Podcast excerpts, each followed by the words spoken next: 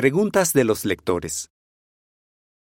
Si un cristiano se divorcia de su esposa sin tener base bíblica y se casa con otra persona, ¿cómo verá la congregación el matrimonio anterior y el nuevo? En ese caso, la congregación considerará que el hombre le puso fin a su matrimonio anterior cuando volvió a casarse y que el nuevo matrimonio es válido. Para entender las razones que llevan a esa conclusión, analicemos lo que dijo Jesús sobre divorciarse y volver a casarse.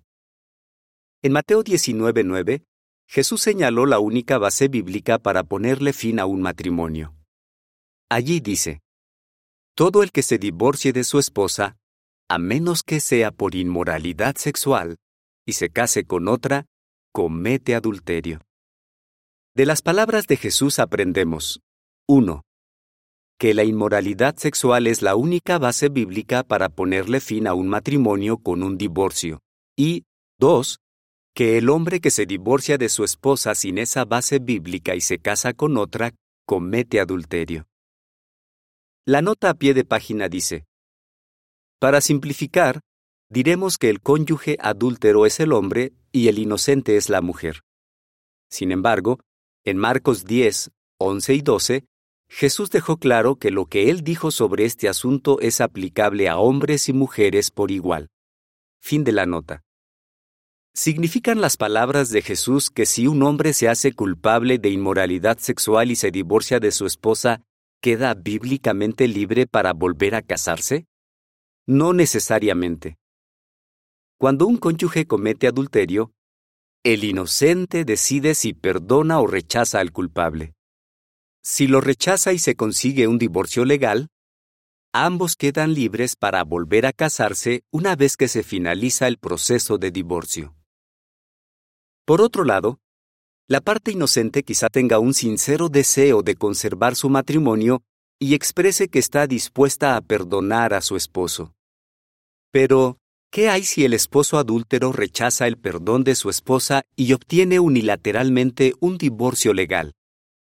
En vista de que ella está dispuesta a perdonarlo y a conservar su matrimonio, él no está bíblicamente libre para volver a casarse. Si él se obstina en su conducta contraria a las escrituras y se casa con otra persona sin estar bíblicamente libre, comete adulterio una vez más. Los ancianos de la congregación tendrán que formar otro comité judicial para atender ese pecado. Si un hombre se casa de nuevo sin tener libertad bíblica para hacerlo, ¿cómo ve la congregación el matrimonio anterior y el nuevo? ¿Continúa intacto el matrimonio anterior desde el punto de vista bíblico? ¿Puede todavía la parte inocente decidir si perdona o rechaza a su exesposo? ¿se consideraría que el nuevo enlace es un matrimonio adúltero?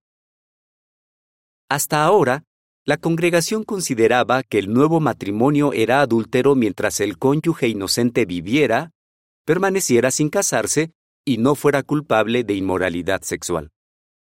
Sin embargo, Jesús no se centró en el cónyuge inocente cuando habló de divorciarse y volver a casarse. Más bien explicó que el hombre que consigue un divorcio sin base bíblica y se casa con otra persona, comete adulterio. En ese caso, divorciarse y volver a casarse, que Jesús mostró que equivalía a cometer adulterio, pone fin al matrimonio anterior. Cuando alguien pone fin a su matrimonio divorciándose y casándose con otra persona, el cónyuge inocente ya no tiene la opción de perdonarlo o rechazarlo de modo que el inocente ya no carga con la responsabilidad de tomar esa decisión. Además, la manera como la congregación verá el nuevo matrimonio no dependerá de que el cónyuge inocente posteriormente muera, vuelva a casarse o sea culpable de inmoralidad sexual. La nota a pie de página dice, Hasta ahora se entendía que el matrimonio sería considerado adúltero hasta que el cónyuge inocente muriera, volviera a casarse o fuera culpable de inmoralidad sexual. Pero la explicación de este artículo corrige ese punto de vista. Fin de la nota. En el ejemplo que mencionamos al principio, el esposo cometió adulterio y eso acabó en divorcio. Pero, ¿y si el esposo se divorciara y se volviera a casar sin haber cometido adulterio? ¿O qué hay si el esposo no hubiera caído en la inmoralidad sexual antes del divorcio, sino después, y se hubiera vuelto a casar aunque su esposa hubiera estado dispuesta a perdonarlo? En todos estos casos, divorciarse y volver a casarse, que equivale a cometer adulterio, pone fin al matrimonio anterior. El nuevo matrimonio es una relación con validez legal. La atalaya del 15 de febrero de 1980, página 30, explicó que la persona ha entrado en un nuevo matrimonio y por lo tanto no puede simplemente ponerle fin y regresar a la situación que existía antes. El matrimonio anterior ha terminado debido al divorcio, el adulterio y el volverse a casar. Esta explicación revisada no le resta valor a la santidad del matrimonio ni le quita importancia a la gravedad del adulterio.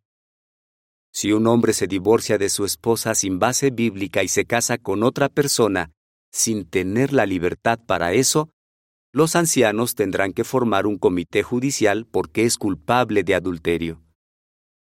Si su nueva esposa es cristiana, tendría que formarse otro comité judicial porque ella también es culpable de adulterio. Aunque el nuevo matrimonio no se consideraría adúltero, el hombre no llenaría los requisitos para tener responsabilidades especiales en la congregación durante muchos años. Habría que esperar a que se borrara la mala opinión que la gente haya tenido de él por lo que hizo.